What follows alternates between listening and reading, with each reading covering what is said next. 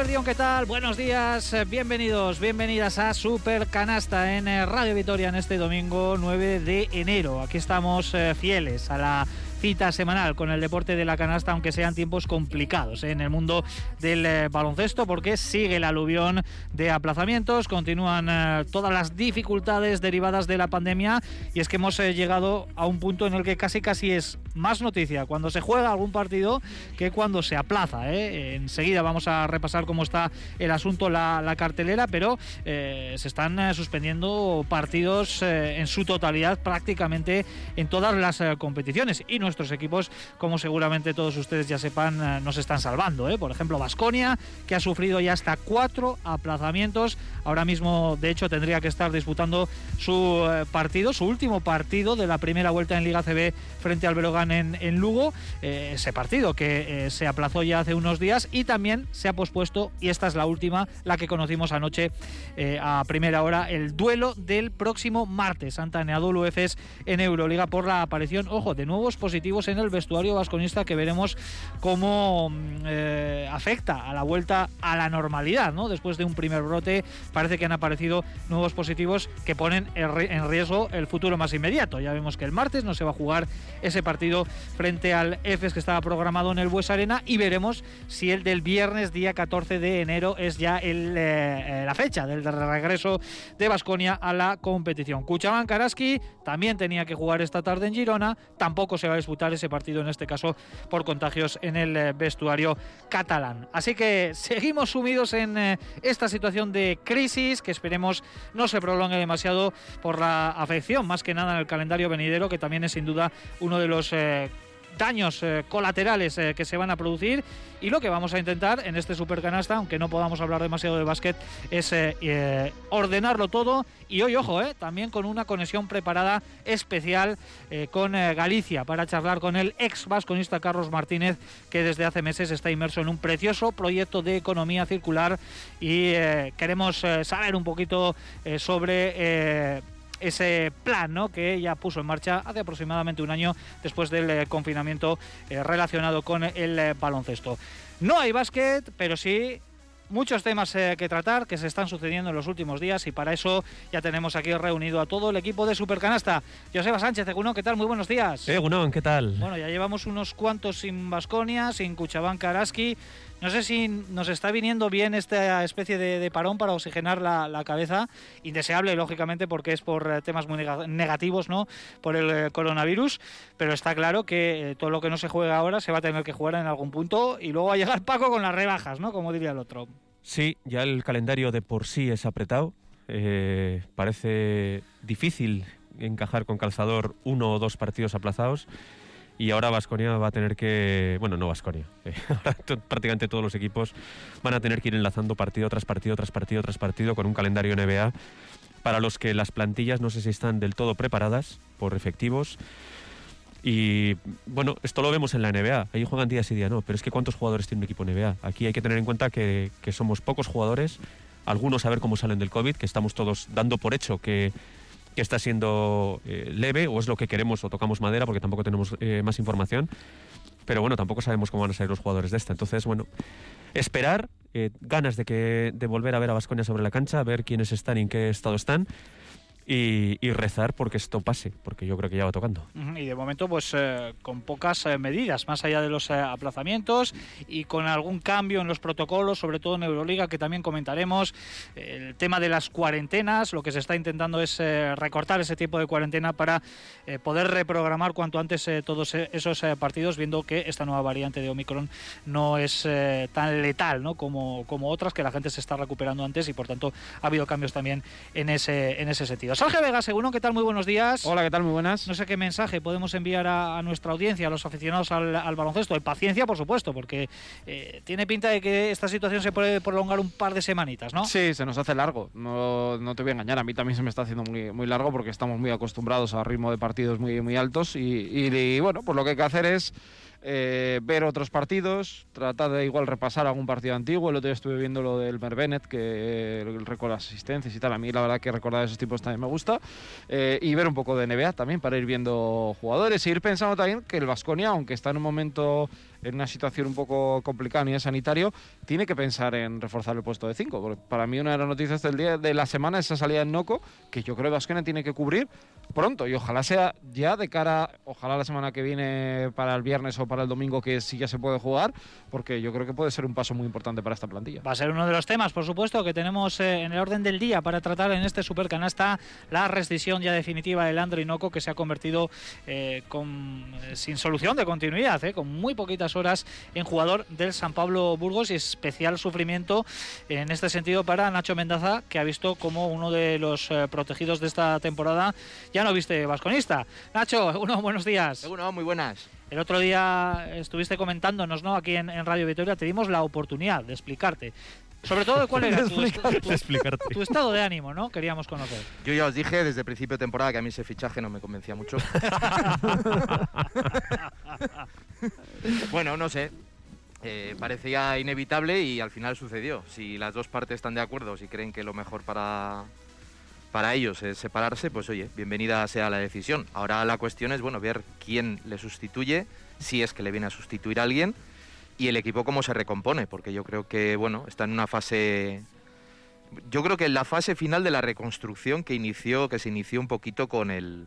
Bueno, reconstrucción o reestructuración eh, que, se, que, se, que se inició cuando, cuando hubo cambio de entrenador. Entonces, bueno, con, con incertidumbre y también con, con, interés, ¿no? Porque al final, bueno, siempre te da también alicientes nuevos, ¿no? Ver cómo se, bueno, eh, se van sucediendo cosas nuevas y el equipo se adapta.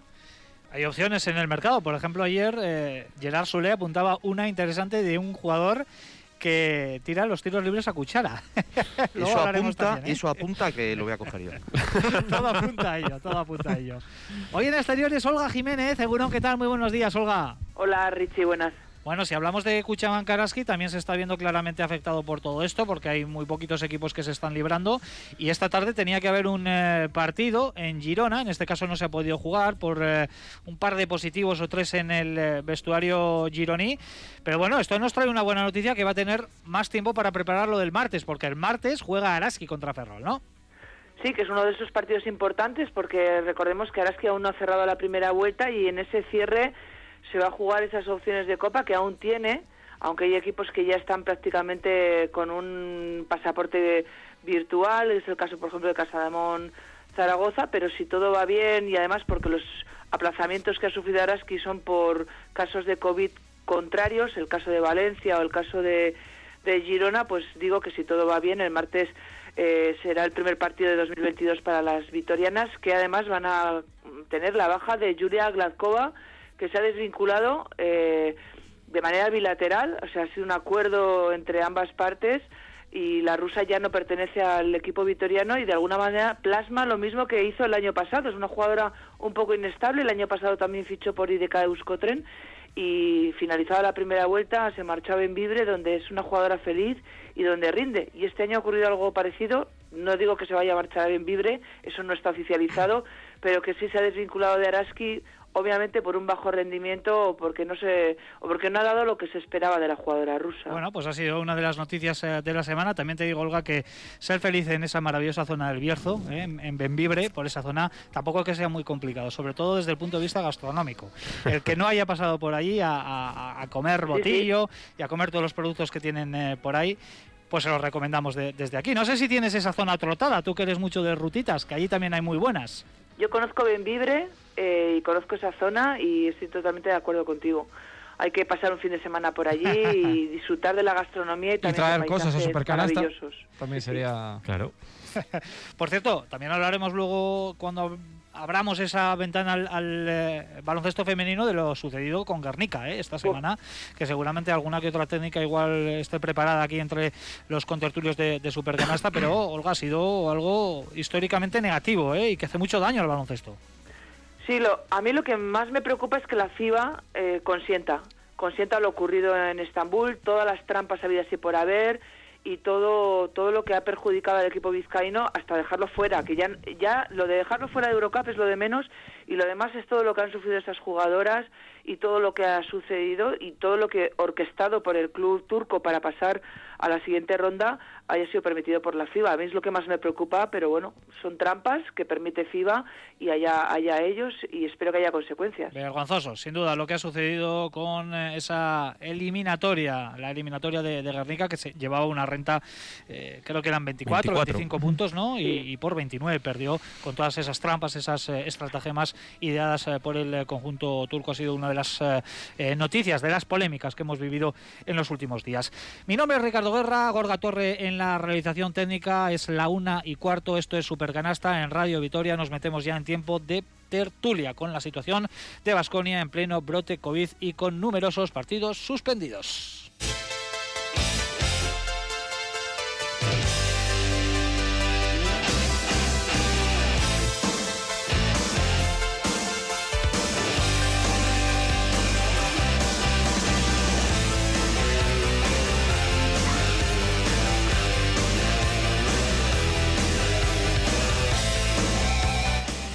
Porque son ya cuatro partidos aplazados para Basconia, el del pasado domingo frente a San Pablo Burgos, los dos de esta semana ante Maccabi Berogán. Anoche también se pospuso el del próximo martes en el Huesa frente al Anadolu Efes por nuevos positivos en Basconia. Eh, Esto parece sin duda una situación muy complicada de abordar. Lo importante, como siempre, la salud de las eh, personas, todos los afectados eh, que se vayan recuperando cuanto antes, pero lo que está claro, compañeros, si hablemos, abrimos este tiempo de tertulia que normalmente eh, lo hacemos hablando de temas deportivos que tienen que ver con los encuentros, en este caso de Basconia, pero es que claro, el último partido es el, año 30 de diciembre, el año pasado contra el Barcelona y como mínimo Vasconia va a estar 15 días sin competir, porque eh, la próxima fecha, con partido que sigue en pie, es 14 de enero contra el Real Madrid en el Wizzing Center. Serían 15 días sin competir, como mínimo. 2022 invictos. Sí. sí. No se sabe cómo, cómo, afecta esto. La verdad es que es una situación... Yo recuerdo el año pasado Zenit, cuando, cuando fue el primer gran brote eh, COVID. Eh, Zenit estuvo sin competir también creo que fueron 15-20 días. Volvió y volvió como una locomotora. Eh, de hecho tuvo su mejor racha y le, y le permitió meterse en, en, esos puestos de arriba. Quiero creer en algo parecido. El problema es que, es que aquí no estamos hablando de un equipo que tenga un brote COVID. Es que estamos hablando de que la competición ha tenido un brote COVID. Entonces no sabemos, hoy a la tarde se juega, por ejemplo, un Barcelona-Manresa, no sabemos en qué estado van a estar ni los jugadores de Barcelona ni los jugadores de, Manresa. Es una situación un poco de incógnita total. ¿no? Me encantaría coger la bola de cristal y decir si esto viene bien o viene mal. Lo único que, en lo que pienso que puede venir bien a Basconia es en que Peters va a volver, digamos, con un poquito más de tiempo de aclimatación, siempre y cuando Peters no haya sido uno de los que haya sufrido el, el brote, que no lo sabemos. Claro. Bueno, es que yo diría que incluso ya no es que sea, es cierto que es una pandemia, ¿no? Pero que ha sido un brote a todo el mundo. O sea, al final todo el mundo nos está tocando un caso cercano, un amigo, un familiar o el caso propio. Eh, y bueno, pues yo creo que ahora mismo la competición está así. Yo sinceramente tiemblo cada vez que abro el email porque siempre estoy viendo que nos llega el aviso de suspendido tal partido, suspendido tal partido.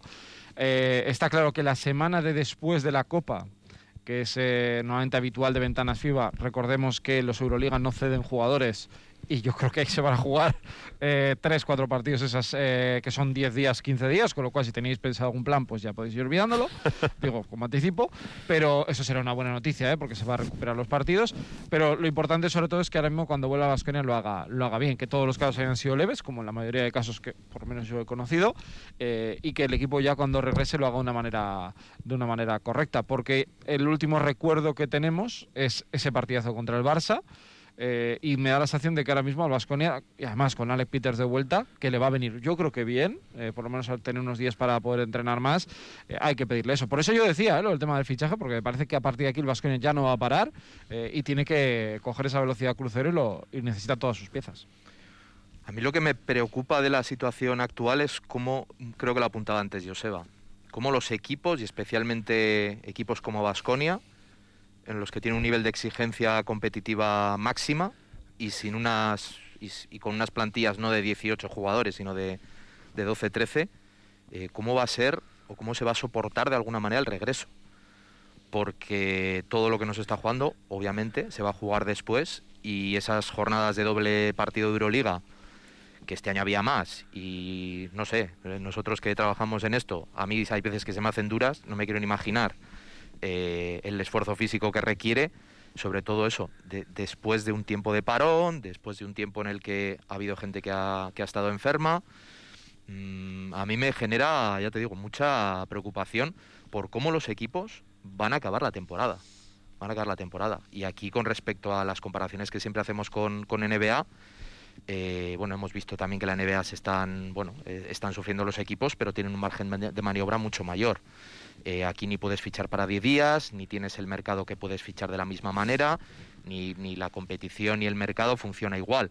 Con lo cual, yo no descarto que haya incluso sorpresas gordas de que tengas dos semanas malas, ya por lo físico, por lo psíquico, por lo que sea, y hay equipos que caigan hay equipos que caigan y otros que igual lo, lo llevan mejor y puedan obtener resultados que, igual no, no esperabas. Entonces yo creo que es un factor que va a tener bastante relevancia en lo que es mm. el, la clasificación. ¿eh? Hola, ¿cómo lo ves tú? Situación eh, actual en el, en el análisis, o sobre todo eh, ese melón que acaba de abrir también Meloncesto, valga la redundancia, Nacho, de, de, de, cómo puede ser la competición cuando regrese más o menos la normalidad, porque aquí también nos encontramos con problemas derivados de todo esto, que sí que es cierto que hay equipos eh, que han sufrido grandes brotes, que prácticamente toda la plantilla se contagió al mismo tiempo y ahora todos regresan al mismo tiempo, y otros casos como el de Vasconia, cuyos brotes están siendo escalonados, lo cual pues genera esas dificultades ¿no? a la hora de retomar la, competición. Yo creo que la incógnita es cuándo se va a regresar a la normalidad.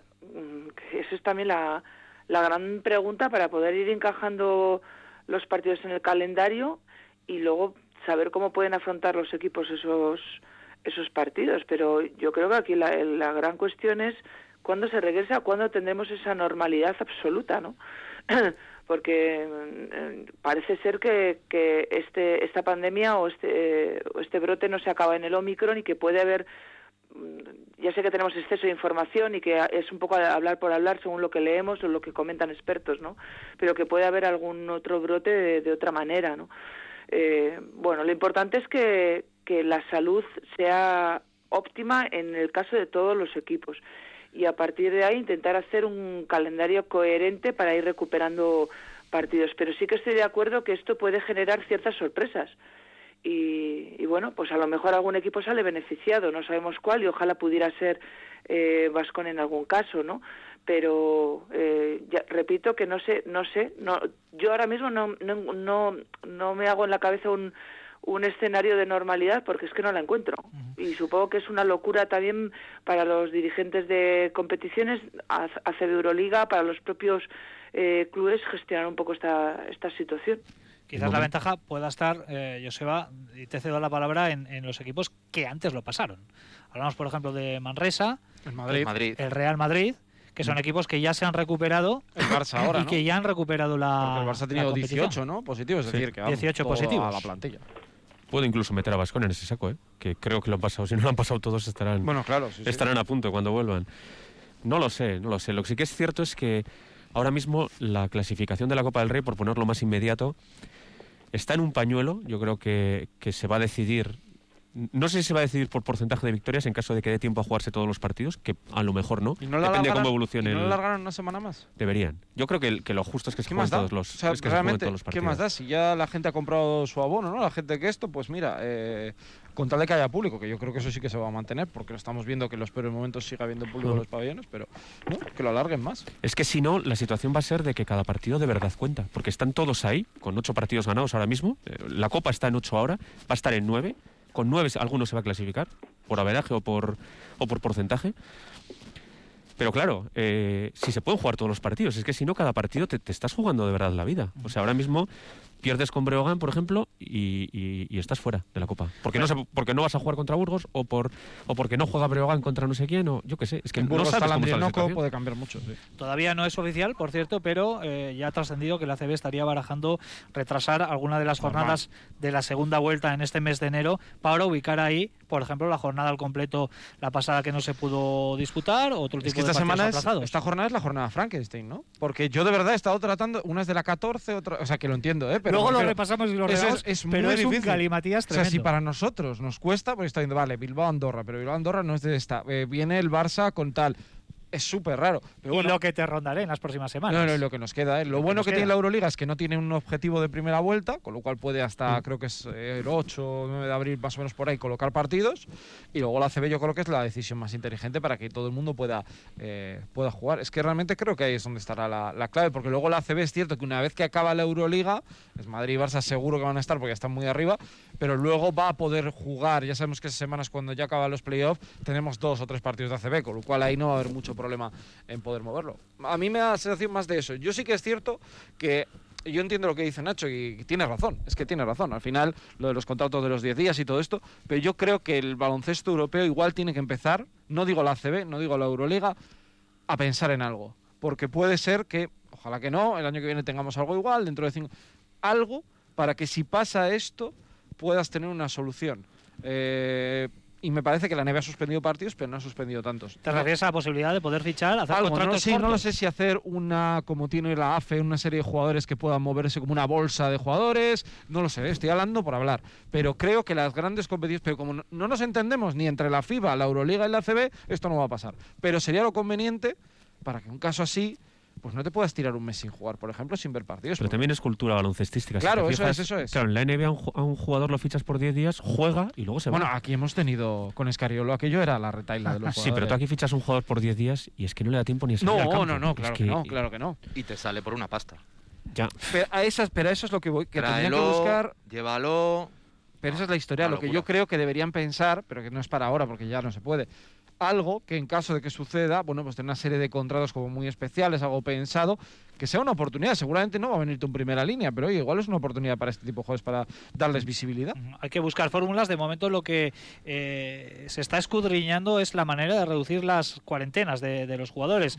Algo que se extrapola también a, a la sociedad, ¿eh? porque hemos pasado de los 14 a los 10, luego de los 10 a los 7. Y espérate. Y, y euro- y espérate que no se vayan reduciendo más. ¿Os acordáis cuando os dije lo de la NBA y la NFL, que estaban diciendo que, no iban, a, que iban a convivir? Pues es que yo creo que no nos va a quedar mucho para vivir. Puede eso. estar, puede estar cerca. Por el momento, la decisión que ha tomado de Euroliga para contagios de personas vacunadas de los 10 a los 7 días y para contagios de personas no vacunadas de los 14 a los 10 días de, de cuarentena. Todo esto con un objetivo claro y es que haya más margen para reprogramar partidos. Sí, yo creo, lo que pasa es que yo creo que aquí la extrapolación va en sentido contrario. Yo creo que es la, eh, el baloncesto en este caso, de que es de lo que estamos hablando, eh, al baloncesto se le está extrapolando lo que la propia sociedad eh, va requiriendo. Y en este aspecto yo creo que hemos pasado de una situación ahora diferente, eh, con un cierto matiz, que es toda la cantidad de gente que está de baja. ¿Vale? Con los, las cifras que se están ahora hablando, oyendo de gente de baja, el, el- sistema no funciona, o el sistema está cojo. Tú tienes un coche y hay una rueda que está pinchada y no tiene ruedas de repuesto. Yo entiendo lo que dice Sergio, pero a mí es que me parece muy difícil. O sea, es- una cuestión de, y, lo- que se me entienda, ¿eh? O sea, es una cuestión de falta de recursos. Tú no tienes recursos porque eh, en este caso una pandemia te los está, bueno, te los está suspendiendo durante un tiempo y no te puedes inventar con un, con un golpe mágico que aparezcan jugadores, que aparezcan chavales, porque podrías decir, bueno, pues que cojan gente de la cantera, que se puedan coger equipos eh, convenidos, pero es que eh, en la cantera o en, o, en, o en los equipos filiales está pasando lo mismo. En Leboro están suspendiendo la jornada. Es que no tienes, no tienes. Con la, la cuestión es, pues bueno, eh, tienes que ir, bueno, no digo trampeando porque no es así, pero tienes que ir capeando el temporal, bueno, tapando un agujero, eh, esperando que por el otro no se te salga y hasta que la situación vuelva a requerir, bueno, vu- vuelva, vuelva a permitirte llevar un cierto, un cierto ritmo. Yo creo, eh, pero es intuición y, y aventurándome mucho un poco a lo, a lo que preguntaba Olga o a la duda que tenía Olga, yo confío en que si no pasa nada raro, y yo que sé, surge otra historia o se descubre alguna otra, alguna otra cosa, yo creo que empezaremos a ver cierta normalidad, entre comillas, cuando acabe febrero. Yo creo que a partir de ahí ya, lo que pasa es que, te digo, va a ser marzo, abril y mayo, creo que van a ser tres meses de locura absoluta, de unos calendarios súper apretados y de, bueno, de recuperar el tiempo perdido de alguna manera, de la mejor manera. Pero a eso iba yo. ¿Qué es mejor? ¿Cargarte jugadores? Porque no te los cargas con la pandemia, pero te los cargas jugando día sí, día no, que no están preparados. O sea, yo no veo, ya no voy a hablarte de un chaval de 20 años. Estudiar física antes. ¿Tú crees que Rudy Fernández, con los no sé cuántos mil partidos que ha jugado, puede jugar un día sí, un día no? Y viniendo de un periodo de inactividad de y con dos, los viajes tres o semanas, tal, o no sé qué. Es que al final tiene que pensar el baloncesto europeo que si quiere mejorar, como lo ha hecho con la Euroliga, que para mí es una competición tremenda, que a mí me apasiona, tiene que dar ese paso, no digo ahora, porque es imposible, ahora ya es lo que tienes que salir, pero pensando en el futuro, de hacer algo diferente para que no te pase eso. Ajá. En ese, en ese escenario, yo, y lo simplifico mucho quizá, solo veo dos posibilidades. O sea, o adquieres más recursos Claro. o eh, mm, evitas consumir esos recursos. Adquirir nuevos recursos significa fichar jugadores si los hay, y teniendo la NBA, yo sinceramente creo que en Europa no hay, a no ser que cojas, pues bueno, eh, de sitios que igual no te, te, te devalúa mucho la competición. Y la otra manera es no consumir tantos recursos. Y esos, ese consumir tantos recursos lo que se traduce es en un calendario menos cargado Eso no va a pasar. menos cargado. Entonces, tal y como está ahora la situación, que Euroliga quiere más, que ACB quiere más, que la FIBA quiere más para las competiciones nacionales, eh, pues antes lo que decía Sergio de eso de pensar en algo, pues, pues quizá ese pensar sería establecer un calendario o una estructura competitiva a lo largo del año en la que tengas cierto margen para, eh, bueno, eh, ante imprevistos, tener maniobra. Mm, De los yo- recursos que decía Nacho, también hay que tener en cuenta que, claro, la NBA está igual, está tirando de jugadores, de esa bolsa de jugadores que es la G-League, y que ahora mismo los jugadores no quieren venir a Europa. Claro. Mira a Darius Adams, es el ejemplo, un ejemplo claro. Un grandísimo jugador que mañana lo ficharía por cualquier equipo europeo. Ha elegido irse a la G-League. ¿Por qué? Porque está ahí esperando a que cualquier equipo NBA Porque que tenga espera, una baja es. diga, ahí entro yo. Sí, o lo de Billombo también, que se habló mucho O de de él. Billombo, días, le renuevan, tal, no sé qué. Bueno, se está generando oportunidades. Entonces es, es, Le- complicado. Le, pregunto también a, a Olga, por todo esto que se está comentando, es complicado eh, definir eh, una, una valoración, una opinión eh, muy concreta, porque eh, hay muchos condicionantes. Habéis hablado del tema de los recursos, de la, eh, mm, digamos, carencia de, de jugadores en el mercado in- interesantes, ¿no? que no te devalúen la competición, como bien decía Nacho. No sé, Olga, ¿cómo lo ves tú todo esto? Pues muy, muy complicado. Sí que es cierto que eh, yo, yo creo que en estos casos Euroliga, por ejemplo, debería activar un plan, tener un plan B, pero bien conformado. Otra cosa es que luego lo ponga en la práctica y, y- y que ofrezca una cierta, eh, por una parte, flexibilidad y por otra facilidad para que los equipos en estas situaciones eh, que nadie se iba a imaginar, pero que estamos viviendo y que vamos ya para dos años, puedan tener una opción de poder reforzar sus equipos o de al menos hacer un apaño para continuar con, con la competición. A mí lo de tener una especie de bolsa de jugadores, con lo que eso supone, que es dar oportunidades a jugadores que se han quedado un poco ahí pues eh, entre entre una cosa y otra podría ser una opción pero claro la amenaza claro la amenaza es mundial y evidentemente como habéis comentado eh, el, el caso de por ejemplo de Darius Adams es el más eh, el que más conocemos jugadores optan por, por irse a tener una oportunidad un escaparate como, como es Estados Unidos Pero no nos llevamos también con la NBA, que nos queremos llevar muy bien. Pensemos. sí, o sea, no, sí. no- me refiero que es que eh, al final, alguna vez en la vida, el baloncesto se tendrá que juntar para pensar en algo, por el bien de todos. Me refiero. yo eso lo, yo eso no lo veo ahora mismo muy cercano No, no, no, ahora no, Para por nada. supuesto que no, por supuesto que no, pero me refiero que en algún momento, ahora va a ser esto, y librar, y si nos llevamos tres jugadores por el camino, nos va a dar igual, porque da lo mismo, si se rompe el cruzado uno porque ha jugado 40 partidos a 7 vueltas, pues da igual, nos importa poco, pero yo pensando de aquí a cuatro años, o de aquí a tres años, digo, oye, tengo una solución en caso de que me pase esto. Y es en situaciones de, crisis y de zozobra, porque es la situación actual, eh, cuando hay que empezar a valorar estas eh, eh, alternativas ¿no? que, se han apuntado aquí en, en Supercanasta. Bueno, vamos a dejar este tema del COVID, porque podríamos estar hasta las 2 de la tarde hablando de esto, pero vamos a tratar también otras cuestiones. También tenemos preparada enseguida esa comunicación con Galicia para hablar de un tema muchísimo más agradable, pero hay que cerrar con el tema del Andrinoco. Ya el eh, pasado domingo.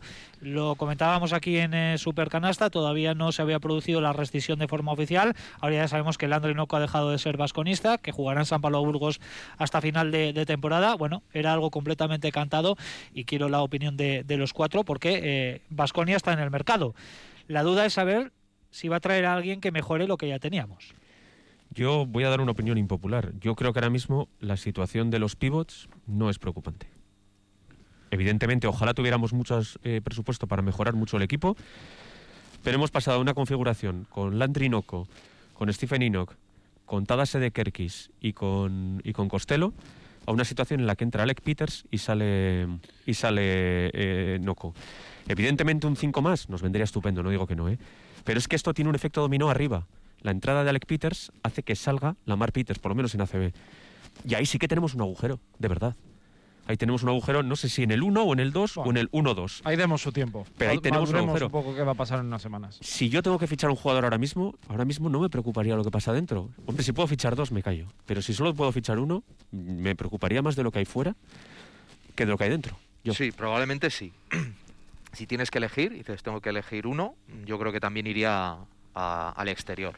Mm, yo creo que el juego interior necesitaría, bueno, dependiendo de tus expectativas, ¿no? Pero yo creo que si quieres llegar, si tu aspiración es llegar lejos en Euroliga, llegar lejos en ACB, yo creo que Vasconia necesitaría un perfil de un jugador eh, duro, físico, eh, que le dé un puntito que los otros jugadores yo creo que no tienen. Costello es intermitente en cuanto a, para mi gusto, en cuanto a nivel de dureza, en cuanto a nivel de intensidad, en cuanto al nivel de intimidación, y no que es un perfil muy distinto, eh, por lo menos de momento, es más un, no sé cómo llamarlo, es más un bailarín que un leñador, de alguna manera, y yo estoy pensando más en un perfil leñador, ¿vale?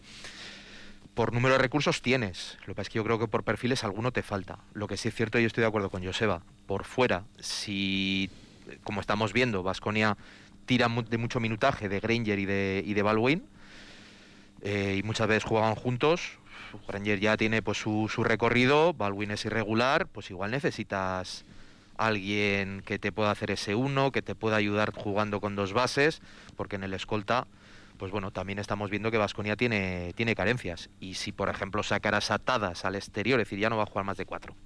Tengo a Peters y tengo a Costello y ya está. Y sacas afuera atadas, entonces vas a tener que mover también a Rocas o a, a, mm, a Fontecchio, igual algunos minutos al 2. Bueno, vas a tener que reajustar. Eh, pero yo creo que en el puesto de base, yo creo que a Vasconia sí que le vendría bien una ayudita. Sí, yo, yo, creo que va a haber, tiene que haber movimiento. Yo espero que en el 5 haya algo, creo que el equipo lo necesita. Eh, también digo, para traer algo que no te valga, mejor no traer, es decir, pensar en algo que incluso te pudiera valer a medio plazo, hacer una inversión que tienes pensada para el año que viene, decir, bueno, puedo apostar aquí, esto, pero esto Vasconia, bueno, pues son expertos. Y luego yo sí que creo que va a haber algo en un futuro o en medio plazo en el puesto de, de 1-2, eh, pero eso no tengo ninguna duda. A mí este escenario eh, porque a la Marpites le gusta mucho a Neven, esto no lo olvidemos, juega mucho, ¿eh? con lo cual o se soluciona de alguna manera a nivel pasaporte o llega un jugador, pero algo tiene que pasar. Ese punto es interesante. Es, ¿Le gusta mucho o le pone mucho porque lo tiene que poner? no es Pedro Martínez, para mí no es Pedro Martínez, ¿eh? que ponían, me falta un esto, te voy a poner a la mar. Me suena a que a él, a él le convence. Yo tengo duda, ¿eh? Yo, vamos, a ver, vamos a ver, lo de deck de esta semana Vamos a ver. Mm. Que sirva un poco de espejo para otras cosas. ¿Olga? ¿Ha dicho Luca Vildoza? Puede ser. Puede ser. ¿Dónde, hay que firmar? ¿Dónde hay que firmar? Nos falta la opinión de Olga. Aunque, aunque el, club no va a hacer. Esto no es lo de antes, pero yo creo que la prioridad va a ser eh, eh, un jugador que cubre la baja de Noco. Yo creo que, que el equipo necesita un 5 fuerte, robusto, un jugador de un poco de características Euroliga. Y es de lo que adolece el equipo porque no lo tiene más allá de que haya una necesidad en el exterior que también, eh, pero creo que se necesita un perfil de un jugador fuerte y que mejore las prestaciones de Noco. Estoy pidiendo la luna, pero yo creo que el club, sin saberlo, porque esto es opinión, yo creo que va a hacer un esfuerzo ahí y, me aventura a decir que incluso si llega una oportunidad interesante, puede hacer una apuesta a medio largo plazo. Porque hoy en día también es cierto que es abrir melones y eso es complicado, pero yo creo que vendrá un 5 más, más pronto que tarde. Y hay un vídeo muy chulo ¿eh? de Sergio Vegas en su canal de, de YouTube Gracias. hablando de alternativas ¿eh? para, para la posición de, de pivot que recomendamos ¿eh? a que la gente, bueno, pues dándonos alguna que otra pista. Hay que entretenerse. Mezcla de información, mezcla de conocimiento de datos, en fin, ahí está también el, el vídeo en el canal de YouTube de, de Sergio Vegas. Venga, vamos avanzando, enseguida asuntos internos, pero antes jornada de ACB, ya lo comentaba Sergio que es muy complicado para el aficionado enterarse de lo que está pasando, pero lo intentamos ordenar rápidamente porque para este fin de semana estaba prevista la jornada número 17, ayer ya se jugó un partido, es la última de la primera vuelta con el Surne Bilbao Basket 74, Moraván Andorra 71, es la sexta victoria consecutiva en casa para el conjunto de Alex eh, Mumbrú. Y eh, tenemos también dos partidos esta tarde correspondientes a la jornada 17, eh, los dos únicos que no se han aplazado el Unicaja Valencia Basket que se está jugando ahora mismo y luego daremos el resultado y a las ocho y media se juega el Casa de Monzaragoza UCAM Murcia. Hay uno, dos, tres, cuatro, cinco aplazamientos, pero también esta tarde tenemos partidos que en su día fueron aplazados. El de la jornada 14 a las 5 entre Barcelona Manresa y el de la jornada 15 a las 7 y cuarto entre Juventud y Real Madrid. Por lo menos algo de básquet hoy sí que tenemos para poder disfrutar de la tarde.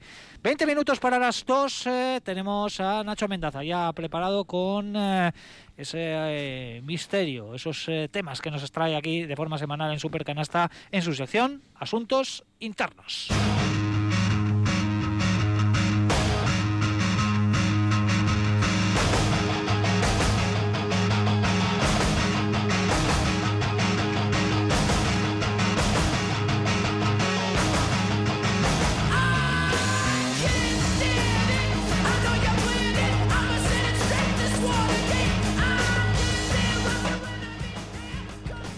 Después de los Beastie Boys, un ratito, eh, os quiero traer un- unos asuntos internos eh, que, a, bueno, lo- los que trabajáis o trabajamos en, en radio comentando os, os, pillará supongo que de cerca, por, una confusión. Hay veces que bueno, pues tienes que hablar muy rápido y cometes errores. La cuestión es que se produjo una confusión bueno, bastante inoportuna. ¿no? El otro día en una retransmisión de un partido de la NBA entre los Washington Wizards y los Houston Rockets, eh, en los que bueno, eh, un jugador, Kevin Porter Jr., anotó un triple a falta de cuatro décimas para el final eh, para ganar el partido para, para su equipo. Entonces el comentarista de los Wizards cometió el error de confundir quién era el padre de este chico, Kevin Porter, senior, pero no el Kevin Porter que él pensaba. Entonces hizo un comentario, básicamente traducido así de una manera muy, muy rápida. Bueno, hay que darle crédito a este chico, ha apretado el gatillo como había que hacerlo y en el momento adecuado. ¿Vale? Un comentario que, bueno, puede pasar desapercibido. ¿Qué pasa? Que el padre de Kevin Porter Jr. fue eh, condenado por asesinato por eh, disparar a una chica. Él dice que fue de manera, eh, bueno, que fue, que fue un error, vamos, un error que fue que se le disparó la pistola, pero mató a una chica, creo que fue en 1993, una adolescente, y estuvo en la cárcel. Entonces, claro, cuando todo esto salió a la luz y, bueno, salió a la luz inmediatamente, me refiero, hubo muchísimos comentarios en contra de qué comentario más, más, más animal y qué barbaridad lo que había dicho este, este comentarista, ¿no? Claro, él estaba pensando en otro Kevin Porter que había jugado en Washington también hacía un montón de años y no, no había relacionado, pensaba que aquel jugador era el padre de este chico cuando no era así. Era otro Kevin Porter senior, en este caso, pues eso, condenado por, por, por asesinato. El comentarista se ha disculpado, obviamente, eh, ha hablado con el jugador, ya todo se ha aclarado, pero fíjate en un momento dado, por un, simplemente un error de, de asociación, la que se puede liar en, en una, en una Y es retransmisión. que cuando las cosas van mal siempre son susceptibles de empeorar, metes la pata y además Es eh, que qué casualidad. la metes de- doblemente. Qué de que es- casualidad, de ¿eh? que el, o sea, primero error porque te lo tienes que tener preparado. Pero luego que el padre haya. O sea, porque Sí, sí, si que no, hubiera quedado en nada. Y que el comentario que hagas esté directamente relacionado con, ese disparo. suceso. Es que es muy- con un- eso ya es muy mala suerte. Sí, además ese comentario de apretar el gatillo Sí, de, claro, la claro. Manera, de la manera correcta o de la manera adecuada en el momento adecuado. Es que justo. todo cuadraba, ¿eh? Todo si lo vas cuadraba a hacer para, aposta no te sale, ¿eh? para pensar mal y al final, bueno, pues había sido Sí, un sí. error del comentarista. Nos tenemos que solidarizar con él, ¿no? Como eh, miembros del gremio, porque a veces pues metemos la pata y en ocasiones pues eh, se produce de forma doblemente por ese tipo de malos eh, entendidos. Venga, vamos a cambiar de tono y vamos a hablar de un tema muchísimo más agradable. Tenemos eh, preparada una conexión con Galicia, con un ex vasconista al que nos apetece y mucho saludar.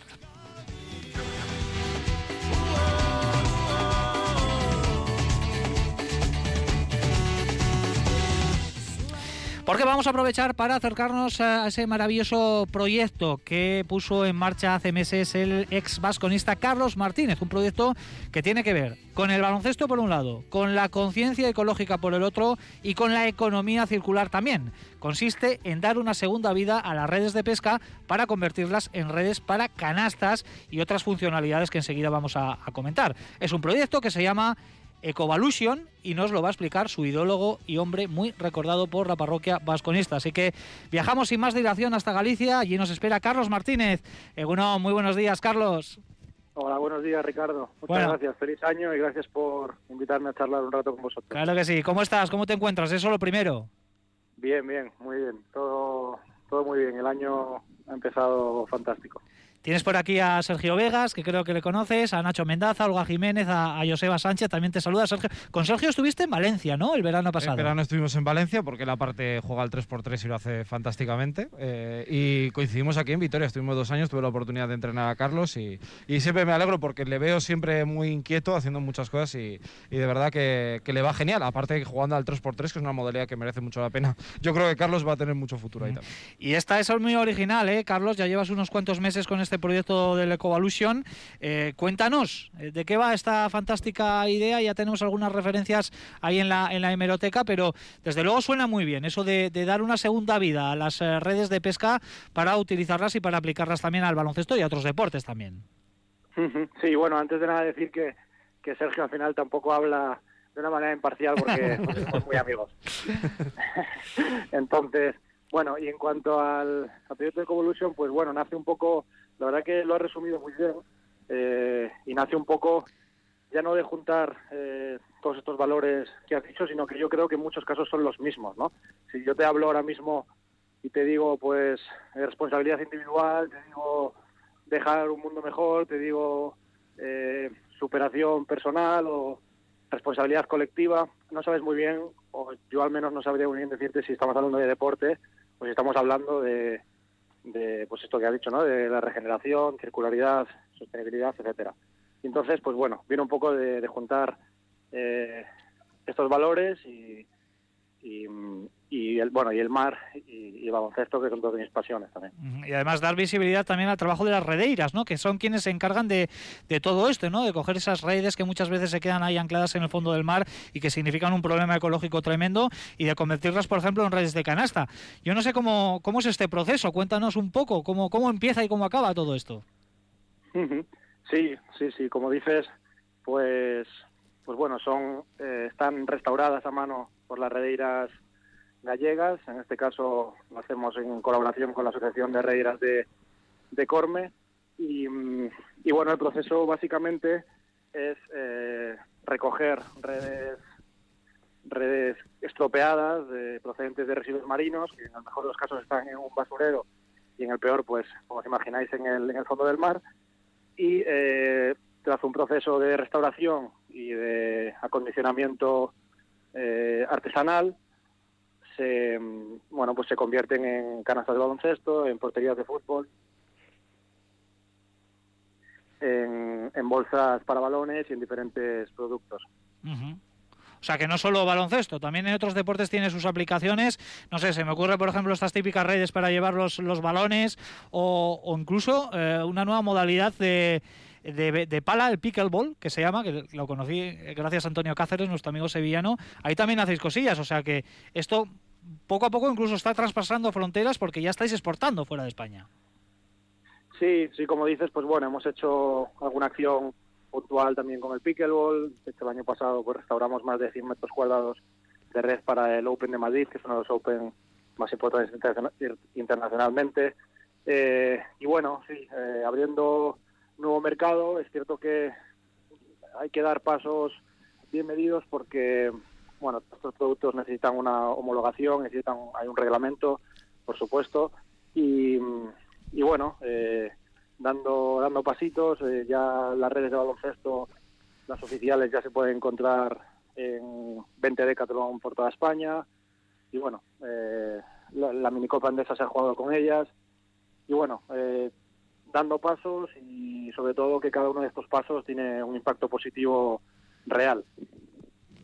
Sí, yo, yo Carlos, jo, de verdad, eh, felicitarte y darte las gracias, ¿eh? porque eh, sí que es cierto que a todos se nos llena mucho la boca cuando hablamos de economía circular y cuando hablamos de sostenibilidad, pero dar el paso de verdad eh, a hacer un proyecto de este tipo y que además tenga un éxito y que tenga una visibilidad como este, de verdad que es espectacular, ¿eh? no solamente a nivel deportivo, que ahora estamos en un programa deportivo, pero yo creo que esto trasciende completamente el mundo del, del deporte y nos lleva de verdad a, una, a, unos, a unos valores que, que hay que poner en, nunca mejor dicho, en valor y agradecer, de verdad agradecer la difusión. Aquí en Vitoria, eh, bueno, pues eh, algunos proyectos hay. El, últimamente hemos puesto en marcha el proyecto Compondu también relacionado con economía circular y estoy seguro que en, que en próximas ediciones eh, a lo mejor podemos eh, invitarte a Vitoria, que también es tu casa, como, como bien sabes, y a que nos expliques en, en, primera persona ese proyecto que yo creo que es maravilloso. Una sesión de networking en directo aquí, ¿eh? Ya te digo. pues, sí, yo tengo una, una pregunta para Carlos. Eh, soy Nacho. Eh, ¿cómo, ¿Cuál es la chispa o cómo surge la inspiración de esta idea? No sé si, yo qué sé, te imagino ahí como la leyenda de Newton, ¿no? Que está sentado en un árbol, le cae la manzana y dice, coño, la gravedad. O sea, ¿esto, ¿Esto cómo surge? Sí, bueno, en primer lugar, nada, agradeceros las palabras. Eh, sí que es cierto que al final, pues bueno, surgen muchas ideas y cada vez hay una conciencia mayor con todos estos problemas, si quieres llamarlo de esta manera. Eh, pero sí que es cierto que cuesta llevarlo a la acción, más que nada porque es complicado. Eh, primero, que realmente tenga un impacto positivo real eh, y después el poder hacerlo eh, rentable, entre comillas. Eh, yo siempre, bueno, si, siempre, siempre me preguntan, ¿no? ¿Qué, qué, qué sentido o, o, cómo enfoco un poco los productos? Y al final, eh, el hecho de que en este caso los productos sean fabricados directamente con este material reciclado hace que no eh, suceda como en muchos procesos de fabricación, pues por ejemplo de, de, otro tipo de, productos que al final eh, lo que hacen es coger el material reciclado, pasa un proceso de, de restauración, que ese proceso ya contamina más que, el haber hecho uno nuevo. Entonces, bueno, eh, al final ideas tenemos todos y cada vez hay más concienciación, pero como digo, los pasos tienen que ser un poco con sentido común. Y respecto a la segunda pregunta, eh, pues bueno, tampoco hay una historia especial, sino que yo ya conocía el trabajo de las redeiras, eh, conocía y conozco como, como creo todos el problema que hay en... Bueno, a mí no me gusta ir, yo soy de, Ciudad de Mar, a mí no me gusta ir por la playa y ver botellas de plástico o ver aparejos de pesca. No, no me gusta y no y creo que no es positivo. Entonces, bueno, eh, conociendo este trabajo en las redeiras, conociendo que ya hacían eh, un tipo de artesanía y además con ganas de, querer hacer algo por el deporte que, a mí me ha dado mucho el, el, baloncesto y el deporte en general.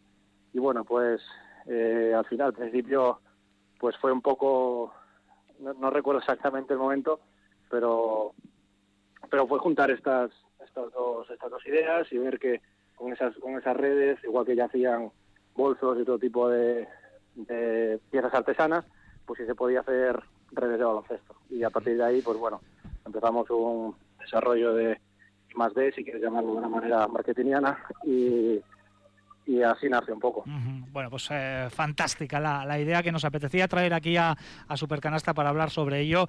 Eh, nos estamos quedando sin, sin tiempo y todavía tenemos eh, un par de temas que, que, tratar, así que se nos queda pendiente, Carlos, eh, otra llamadita en algún otro momento para hablar del tema del 3x3 porque ya estás dedicado en cuerpo y alma, ¿no? Hace falta un 2 en el Vasconia, Carlos. Sí. Igual te tienes que pensar una vuelta. Bueno, bueno, proponerlo, proponerlo. es mi currículum. Yo que le iba a preguntar a Carlos a ver cómo era Sergio entrenador, pero bueno, otro día. Es otro día, eso, otro día. Hacemos un supercanasta sí, sí. monográfico. ¿eh? Destripando a merece la pena. Carlos Martínez, es jugador de Vasconia con este fantástico proyecto de Covolution que lo hemos traído hoy aquí a, a, Supercanasta. Vamos a ver si en el futuro algún día las eh, redes también de las canastas de, del Bues Arena o del BAC o de Mendizorroza también están eh, eh, diseñadas y creadas eh, por esta maravillosa iniciativa que ha Un fuerte abrazo desde Gasteiz, te queremos. Muy bien, muchas gracias por la invitación y aquí estoy cuando queráis. Hasta siempre. Bueno, pues dejamos ya a Carlos Martínez. Es una entrevista que, que- que nos apetecía hacer, pero que también nos priva quizás de hablar de, de otras eh, cuestiones. Aparcamos también un poco el tema de Araski, que eh, no va a jugar esta, esta tarde. Eh, tenía previsto ese partido frente al Girona, pero eh, ubicamos ya su próximo partido para el martes, si todo va bien, y eso es mucho decir a estas alturas, a las 7 en Mendizorroza, uno de los partidos en su día aplazado Cuchaman, Karaski, Baxi, Ferrol. Lo que sí que hacemos es saltar el charco. Hablamos junto a Sergio Vegas de la NBA.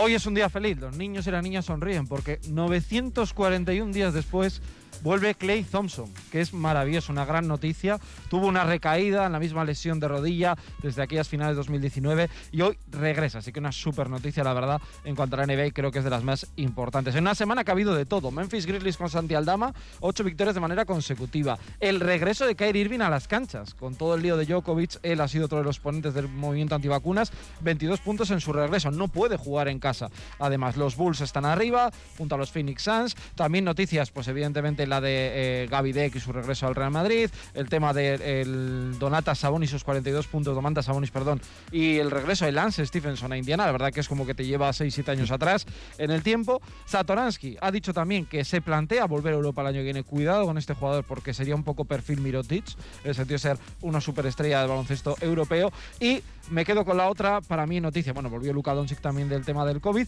que fue la retirada de la camiseta de Dirk Nowitzki, que ojalá veamos un día la de Luis Escola, la de Elmer Bennett, lo que sea. Pero lo que hicieron y lo que hacen cada vez que hay una retirada de camiseta es precioso. Cómo montan la película, cómo salen jugadores, entrenadores a hablar de él. Y ¿Y eh, habían te ponen una los pelos de también punta. no? Me lo he inventado. Eh, hicieron como una estatua, pero creo que en miniatura. Creo que no llegó a ser estatua como tal, como la de Shaquille Pero, la, pero la han prometido poner en el pabellón. Eso creo, sí, eso sí, pero le hicieron como una especie de representación de su clásico tiro con esa rodilla levantada. Completamente merecido, sin duda, el homenaje para el alemán, para Dirk Nowitzki. Nada, tenemos minuto y medio por delante, así que hoy sí que espero, eh, os pido brevedad eh, y de forma telegráfica para nuestro 2 más 1 y nuestra técnica. Venga. Venga, vamos con la técnica rápidamente, Joseba. Rápidamente, la suspensión, nuevamente, creía que no volveríamos a verlo, del deporte escolar eh, por el COVID. Yo por no darle a Guernica, que sé que va a caer por ahí, el tema y el lío este de Paco Olmos, me voy, no voy, Maldonado, me salgo, bueno, no sé, un lío que no entiendo. Pues yo al equipo turco, al ¿cómo es? Kukurova Mersin. Pues eso, que un Cristo. A la más, que- más. Yo al fallecimiento de Ricardo Evia, que fue un mito en los banquillos hace en los años 80. Que en paz eh, descanse, eh, una de las noticias de, de las últimas horas. Y el 2 más 1, Olga, venga, tú misma. Yo hablé en Arrojo y a- al apoyo unánime de todo el baloncesto español a todo lo sucedido eh, por parte de lo Guernica en, en Estambul y, y todo lo rocambolesco que ha derivado en un sufrimiento y en la eliminación del equipo vizcaíno de Eurocup. Pues yo, lo ha dicho Olga, como técnica yo lo voy a dar como 2 más 1. Yo creo que el reconocimiento a toda la carrera de Ricardo Evia. Yo se lo voy a dar a Clay Thompson, que vuelve, después de haberlo pasado muy mal. Pues yo una a un chico, a Nowitzki, por su chico, carrera. un y- chico. Y, a otra una chica, a Subert, que va a seguir jugando. ¿Sí? Una máquina. Bueno, pues eh, el reconocimiento 41 creo que semanal de nuestros eh, comentaristas lo tenemos que ir de- dejando aquí. Quien dijo que no se podía llenar un, pro- un programa de baloncesto de una hora sin haber baloncesto. Llenar suena mal. ¿Eh? Bueno, llenar, quiero decir, ofrecer. Confeccionar, a construir. Nacho Mendaza, Sergio Vegas, Joseba Sánchez, Olga Jiménez, como siempre, un placer. Buen fin de semana, buen domingo. Un abrazo, Agur. Agur. Y a los oyentes lo mismo, sigue la programación de Radio Vitoria a las dos y media, más deporte en esta sintonía. Gracias por la atención prestada, Agur.